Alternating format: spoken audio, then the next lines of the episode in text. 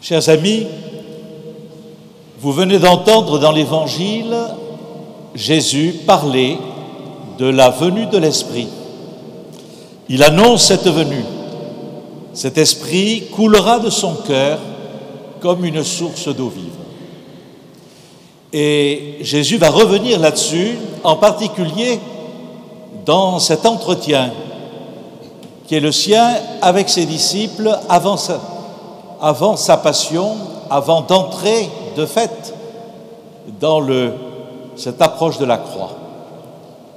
Lorsqu'il va leur dire, je m'en vais, mais je ne vous laisserai pas orphelin, je reviendrai, je serai avec vous et je vous soutiendrai de la force de mon esprit. Comme dit Jésus, si vous m'aimez, vous garderez mes commandements. Moi, je prierai le Père. Il vous donnera un autre défenseur qui sera toujours avec vous, l'Esprit de vérité. Et dans la fête de Pentecôte, les disciples qui sont réunis dans la chambre haute vont, de fait, à partir de ce vent violent qui secoue la maison et des langues de feu qui descendent sur chacun d'entre eux, être habités par ce souffle du Seigneur, ce souffle du ressuscité. Alors qu'est-ce que fait Jésus là en donnant son esprit? Eh bien, il vient pour transformer, on peut dire pour recréer le cœur de l'homme. C'est toute l'expérience que le peuple de Dieu fait dans l'Ancien Testament. Finalement, le cœur de l'homme est malade.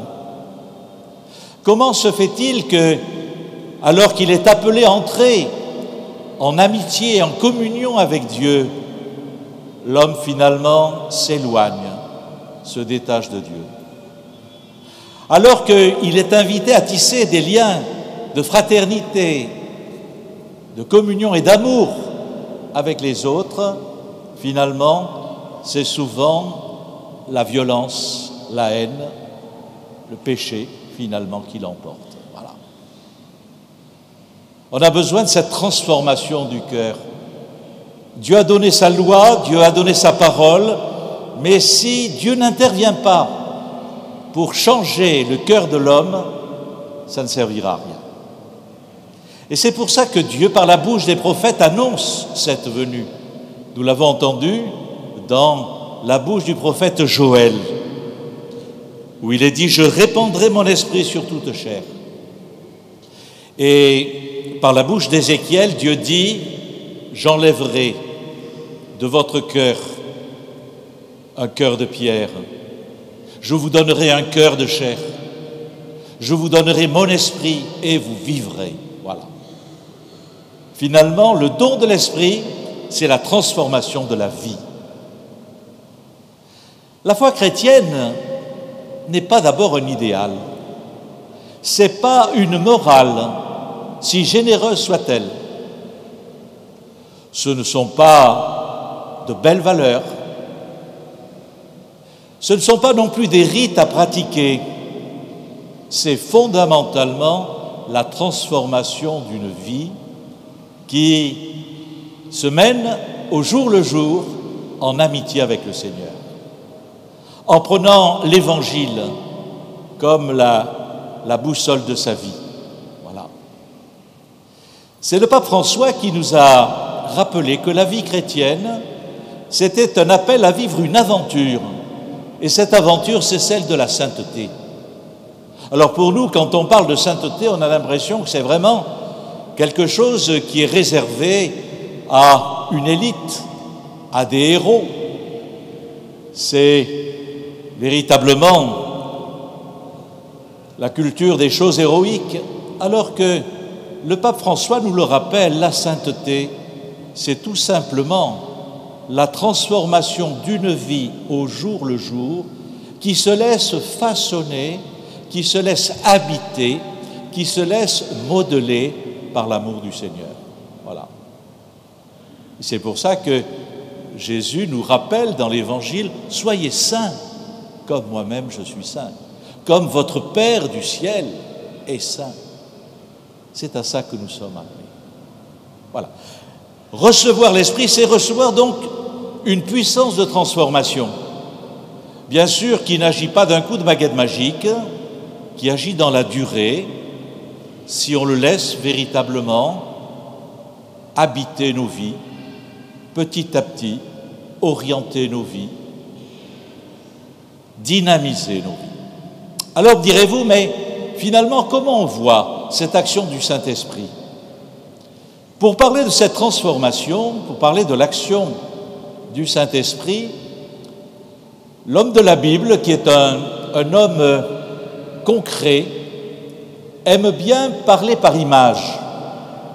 Et de fait, c'est à partir d'un certain nombre d'images que nous sont décrites les actions du Saint-Esprit dans vies. On nous dit tout d'abord que l'Esprit, il est lumière. Voilà. Avoir l'Esprit, c'est avoir une lumière intérieure, c'est-à-dire savoir qu'on est aimé, qu'on n'est pas sur la terre le produit du hasard ou du destin, mais que fondamentalement, il y a quelqu'un qui nous aime, qui nous a créés et qui nous offre son amour. C'est le Seigneur. Voilà. Comme dit Saint Paul, finalement, avant même la création du monde, nous sommes déjà dans le cœur de Dieu. Je crois que c'est très beau de se dire finalement que notre vie a un sens, que nous sommes habités par des raisons de vivre, des raisons d'espérer, qui se basent justement sur cet amour du Seigneur. C'est le pape François, quand il parle de la mémoire du Seigneur, il dit sa mémoire n'est pas un disque dur qui enregistre et archive toutes nos données. Sa mémoire est un cœur tendre de compassion qui se plaît à effacer définitivement toutes nos traces de mal. Oui, chacun de nous est unique aux yeux de Dieu. Comme il le dit dans le prophète Isaïe, Dieu nous dit, j'ai gravé ton nom sur les paumes de mes mains. Je crois que nous pouvons véritablement nous appuyer sur cet amour du Seigneur. Il est lumière dans nos vies. La lumière, mais aussi la flamme ces flammes qui descendent le jour de la Pentecôte sur chacun des apôtres. Vous savez que souvent, y compris dans les bandes dessinées, la flamme est un symbole de l'amour. Voilà. Le pape François nous dit, l'Esprit Saint te fait entrer toujours plus avant dans le cœur du Christ, afin de te remplir toujours davantage de son amour de sa lumière et de sa force. Qu'est-ce que fait l'Esprit Saint en nous? Il nous communique cet amour qui a sa source en Dieu. Cet amour qui est un amour généreux comme celui du Christ. Avouons que nous, dans notre amour, dans nos affections, dans nos amitiés, nous sommes souvent dans la logique du donnant-donnant. On veut bien donner, mais si on est sûr de recevoir en retour autant qu'on donne. L'amour selon le Christ est un amour beaucoup plus généreux. Il est celui qui fait les premiers pas, celui qui va à la rencontre de l'homme, qui se décentre par rapport à soi-même. C'est un amour bienveillant, c'est un amour bienfaisant, c'est un amour source de paix, un amour source de réconciliation et à certains jours, je sais que ce n'est pas toujours facile, surtout si on a été blessé, source de pardon. Voilà. C'est cet amour que l'Esprit Saint met dans nos cœurs. On peut dire qu'en recevant l'Esprit, en vivant avec l'Esprit, nous sommes à l'école du véritable amour. La lumière, la flamme, mais il y a aussi, vous l'avez entendu dans l'Évangile, tout à l'heure la source d'eau vive. L'Esprit Saint comme cette eau vive dont parle Jésus, cette eau vive dont il parle à, la femme de Samarie lorsqu'il lui dit, Celui qui boira de cette eau que je lui donnerai n'aura plus jamais soif. Et un grand évêque du premier siècle, Saint Ignace d'Antioche, qui a été emprisonné, qui a été mené à Rome pour ensuite être dévoré par les bêtes dans l'amphithéâtre, il envoie une lettre aux communautés chrétiennes des villes dans lesquelles il passait. Dans une de ces lettres, il dit J'entends en moi comme une source d'eau vive qui me dit Va vers le Père. Eh bien, l'Esprit Saint, c'est comme cette source d'eau vive qui, qui nous pousse vers Dieu, qui nous invite à entrer dans une plus grande intimité avec le Seigneur, qui nous invite à la confiance avec Dieu, qui nous invite à la prière, qui nous invite finalement à retrouver le Seigneur. Chers amis, je pense que vous avez tous un téléphone portable. Vous savez qu'il faut le recharger. Si vous ne le branchez pas à la batterie, eh bien la batterie elle-même, je veux dire, va se décharger. Eh bien, il en va de même pour la vie spirituelle. Nous avons besoin aussi, notre foi a besoin de se recharger. Et on peut dire que la prière, l'écoute de la parole de Dieu, la lecture de l'Évangile, la célébration de l'Eucharistie sont ces lieux forts où nous pouvons justement ressourcer notre propre foi, notre propre vie spirituelle.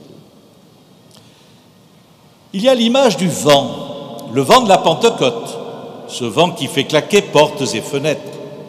C'est le vent qui vous pousse en avant, qui vous fait avancer, qui vous fait continuer la route alors que ben, vous auriez envie plutôt de vous arrêter. Il peut y avoir des moments de lassitude dans la vie chrétienne.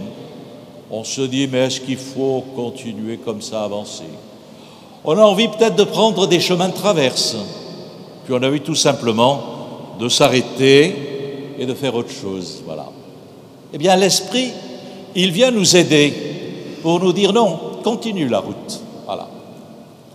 Saint Paul nous dit d'ailleurs l'Esprit, il donne aux témoins que tout chrétien doit être, il donne assurance et persévérance. Assurance. C'est-à-dire on tient bon, on n'a pas peur, on a le courage de témoigner. C'est pas évident.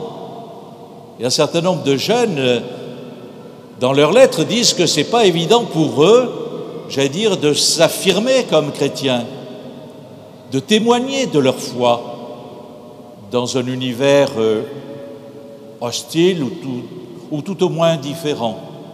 Je préfère pas en parler. Voilà. Pourtant, le Seigneur nous dit, je compte sur toi non seulement pour que tu sois mon disciple, mon ami, mais que tu sois mon témoin. À toi de jouer. Voilà. Je crois que l'Esprit nous donne justement cette force pour le témoignage. Enfin, vous avez une autre image dans la Bible, après celle de la lumière, du feu, de l'eau, du vent, c'est l'image de l'huile. L'huile qui, à l'époque de Jésus, d'abord, était très utilisée comme aussi à la base d'un certain nombre de remèdes, voilà, pour des cicatrices. Le bon samaritain, quand il va rencontrer celui qui est au bord de la route laissé comme mort, va nettoyer ses plaies avec du vin et de l'huile. Voilà. L'Esprit Saint comme une puissance de guérison. Je crois que c'est important de se dire ça. On peut finalement avoir eu l'expérience dans sa vie de blessures, de choses, je veux dire, qui nous ont fait mal, qui nous ont laissé des cicatrices. Et des fois, on sait que ces, cicatrices peuvent se réouvrir. C'est important de se dire que l'Esprit Saint, c'est une puissance de guérison. Petit à petit, c'est pas comme ça du jour au lendemain, mais dans la durée, l'Esprit Saint, finalement, nous guérit. Voilà. J'ai rencontré un certain nombre de jeunes, d'hommes, de femmes, qui ont été guéris de blessures psychologiques internes, justement par le don de l'esprit. Et puis, euh, l'huile était aussi ce qui euh, était utilisé par des sportifs ou des gladiateurs. Donc là, c'est l'épreuve sportive. Ça vient nous rappeler que la vie chrétienne, c'est un combat c'est aussi une lutte aussi contre le mal, contre les, forces du mal, de la méchanceté, de tout ce qui détruit les relations entre les êtres. Et là, on peut dire que le, le Seigneur nous équipe, nous équipe avec l'Esprit Saint pour savoir aussi lutter dans ces moments de combat spirituel. Frères et sœurs, voilà donc euh, ce que l'Esprit fait dans nos vies, si nous le laissons agir. Et donc la question qui se pose, c'est nous-mêmes, est-ce que nous laissons véritablement cet Esprit faire son œuvre en nous? Car ce qui sera dit tout à l'heure à chacun de ces jeunes, c'est tu reçois le don de Dieu et ce don t'accompagne toute ta vie. Il est comme la source d'eau vive dont parle Jésus, qui coulera toujours pour toi. Mais vous savez qu'il ne suffit pas que la source d'eau vive coule pour qu'on se désaltère. Encore faut-il y être attentif, s'approcher, prendre un peu d'eau dans le creux de nos mains, l'amener à nos lèvres et nous désaltérer. Il nous faut être accueillants aussi à tous ces moments et tous ces lieux où l'Esprit Saint nous est donné. Ce premier lieu où l'Esprit nous est donné, c'est l'Église. L'un d'entre vous me disait, mais finalement, moi je me pose la question, est-ce qu'on a besoin de l'Église pour croire? Eh bien, j'allais dire, il n'y a pas de, de possibilité d'entrer en contact avec Jésus si ce n'est par l'Église par le témoignage de ses disciples. Lui n'a rien écrit. Il a livré sa parole aux siens. Et il nous dit, lorsque deux ou trois sont réunis en mon nom, je suis là, présent au milieu d'eux. L'Église, elle est ce lieu où le Seigneur, par le rassemblement chrétien, par la proclamation de son évangile, par le repas eucharistique, se rend présent au milieu de nous. Donc, euh, je crois que l'Église, notre participation à une vie de communauté, est ce lieu qui nous permet de nous brancher sur l'Esprit. J'ai parlé aussi de la prière, de la lecture de l'Écriture. Voilà. J'ai été admiratif dans une des lettres, là, il y, a, il y en a un, il y en a une aussi, qui me disent que ben, ils ont euh, finalement l'évangile sur un peu leur table de chevet, voilà, pour de temps en temps, eh bien, avoir une parole qui les aide à repartir, qui les aide à fortifier leur propre foi et leur propre vie chrétienne. Je crois que, de fait, euh, l'écriture, c'est le pain de la route. C'est Saint Jérôme, un grand saint du IVe siècle, qui disait ignorer les écritures, c'est ignorer le Christ. Voilà. Et puis c'est l'Eucharistie. L'Eucharistie qui est vraiment cette rencontre avec le Seigneur. Il nous a dit, celui qui m'aime mon Père l'aimera, nous viendrons chez lui et nous ferons chez lui notre demeure. S'il y a un lieu où le Christ vient, et quand il vient, il vient jamais les mains vides, il vient toujours avec le don de son esprit, c'est l'Eucharistie. Voilà. Il y a aussi tout ce que vous ferez les uns pour les autres la charité fraternelle, qui aussi est un lieu où mystérieusement vous sentirez que l'Esprit vient vous habiter. On sent que chaque fois qu'on sort de soi, qu'on se décentre, qu'on fait quelque chose pour les autres, il y a comme une espèce de joie secrète qui est là. C'est un fruit de l'Esprit Saint. Frères et sœurs, voilà le don de Dieu, voilà ce que le Seigneur vous offre. Le Seigneur finalement vous dit, mais je compte sur toi. Je compte sur toi pour que tu sois mon disciple, mon ami, mon témoin, mais tu sais que tu peux compter sur moi. Je serai près de toi. La dernière parole de Jésus dans l'évangile de Matthieu, c'est Et moi, je suis avec vous tous les jours jusqu'à la fin des siècles.